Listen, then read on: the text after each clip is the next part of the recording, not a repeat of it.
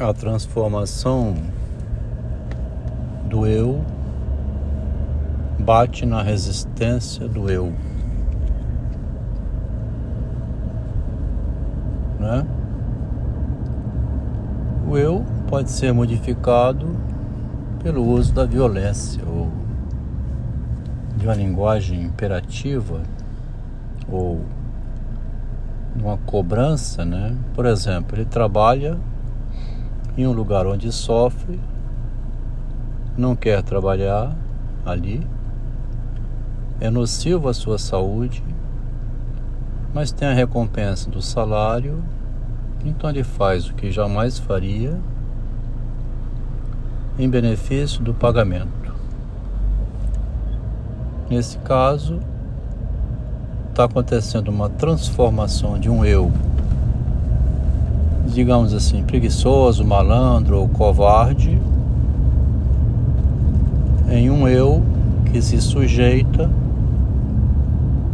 em nome das conquistas materiais, né? E paga o preço da doença, do sofrimento psicológico. Bom,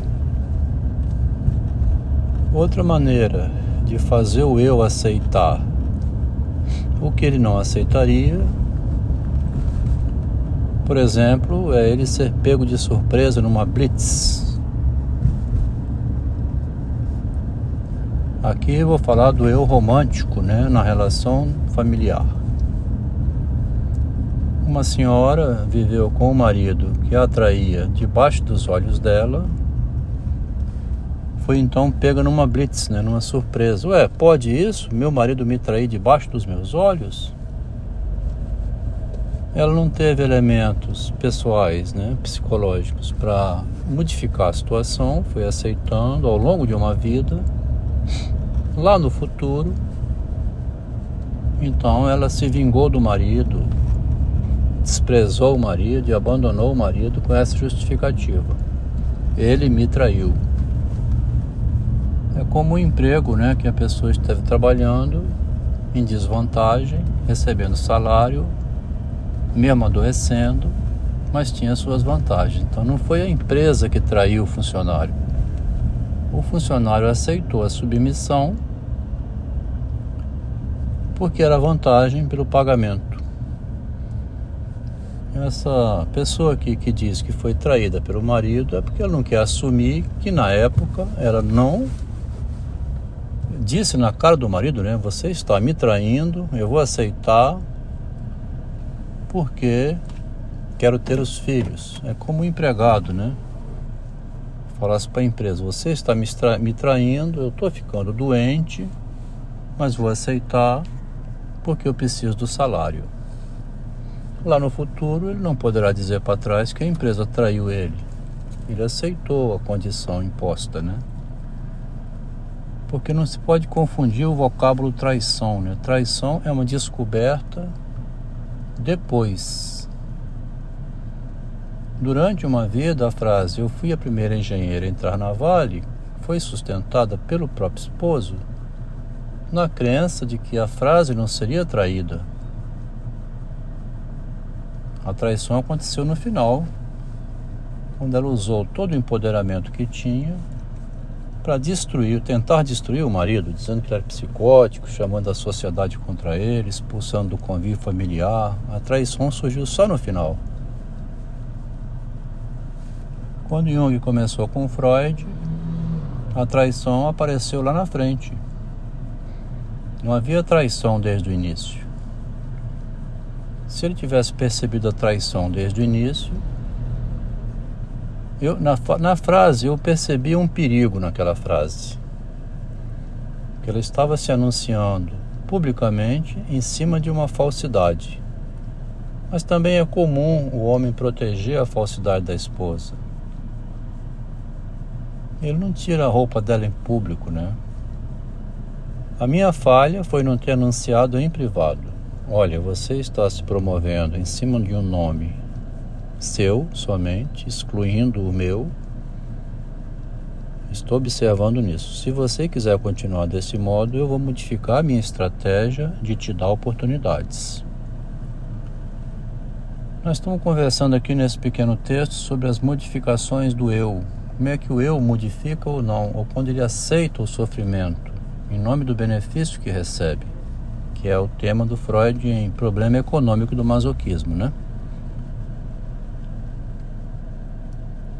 Então, na minha relação com a engenheira, ela foi conquistando muito material, né, muita produção, vencendo um medo enorme dela, como se estivesse trabalhando numa empresa onde o marido fosse o chefe, o gerente, e ela subordinada, cheia de medo de fazer as coisas, ia fazer assim mesmo, porque via um ganho naquilo.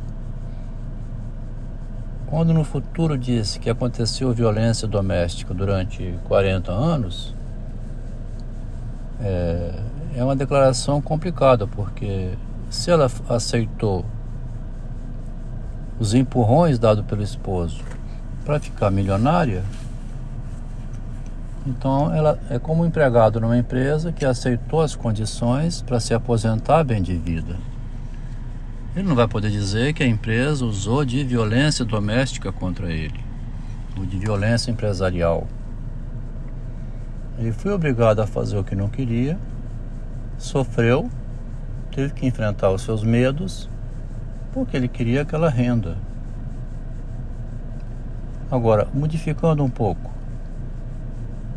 o eu é modificado também quando tem interesse amoroso e afetivo. Se fosse ver o início do relacionamento, como havia interesse naquela mulher, ele aceitou modificar a sua vida, né, passar por um vexame diante da própria família, dos irmãos, porque ele queria a estagiária de engenharia no lugar da mulher casada, que também fez todo o movimento nesse sentido.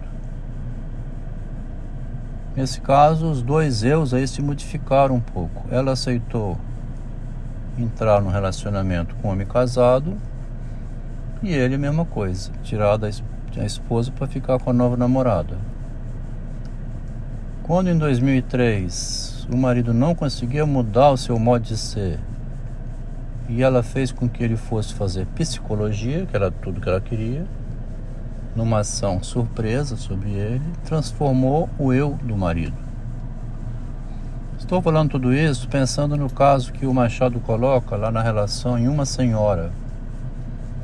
Quando a esposa não aceita de modo nenhum libertar a filha da, do, do controle dela que não queria ser vovó, e deixar a filha casar e ir embora, e o marido foi dormir. Porque eu coloquei aqui um pequeno comentário, né, onde eu vou começar aqui este capítulo, sobre a interferência da esposa, né, na relação, porque diz assim aqui no texto, né, o direcionamento familiar para não perder a relação com a esposa teria que deixar que a esposa fizesse o que quisesse na relação com os filhos e com as pessoas da família.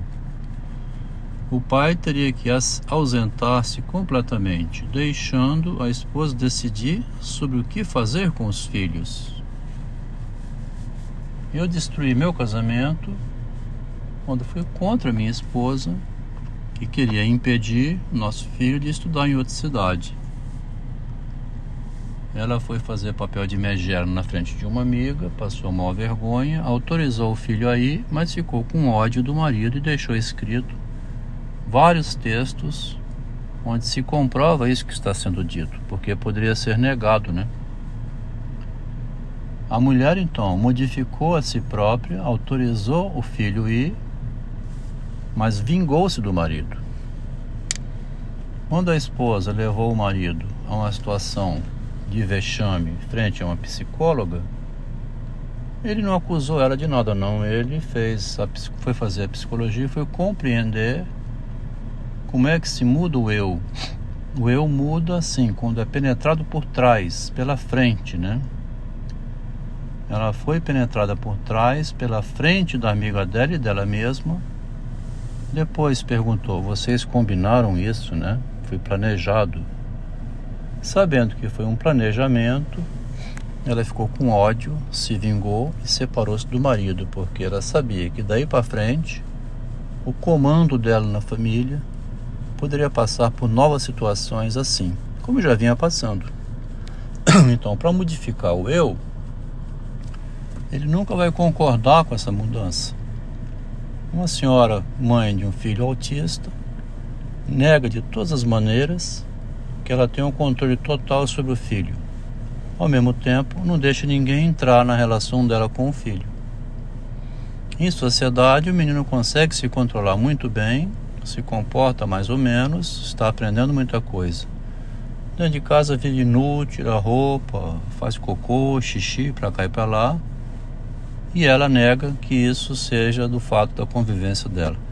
Foi proposto que o menino fosse ficasse à distância dela um período, meses, dois meses, três meses, na mão de alguma pessoa a quem o menino mantivesse um respeito diferente daquele que tem com a mãe desde que nasceu, mas não concordou sob hipótese nenhuma. Alegou mil motivos, porque tem um vínculo simbiótico, né? um vínculo simbiótico com o próprio filho. Na questão do autismo, a impressão é que a mãe né, fica sempre circundando. E o pai, sendo fraco, ele autoriza. A moça chegou a citar um caso de uma família que tem cinco autistas. Sim, vai ter 20, 10, 15. Se o pai não faz o corte da mãe na relação com o filho, qualquer menino que nascer vai permanecer no estado de autismo. O bebê vem ao mundo como um autista, é bom lembrar disso. Ele tem que ir desgrudando da mãe.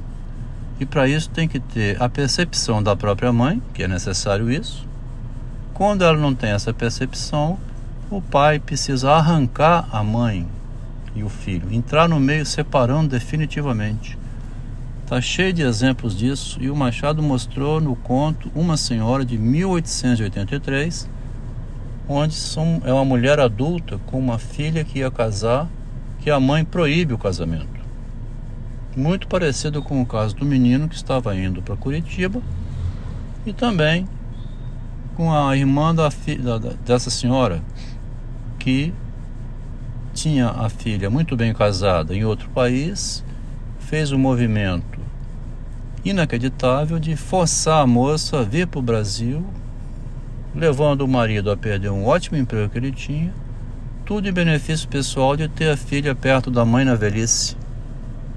Quer dizer, se a gente não estudar o narcisismo né, e a vaidade da mulher, nessa necessidade insegura dela de querer ter perto os filhos, as filhas em volta dela, como teve a minha mãe né, durante uma vida inteira, se não estudarmos o narcisismo por esse lado, a gente não vai compreender que a relação humana precisa passar pela compreensão da posse narcísica do sujeito sobre o objeto. E quem entra separando essa função é a sociedade.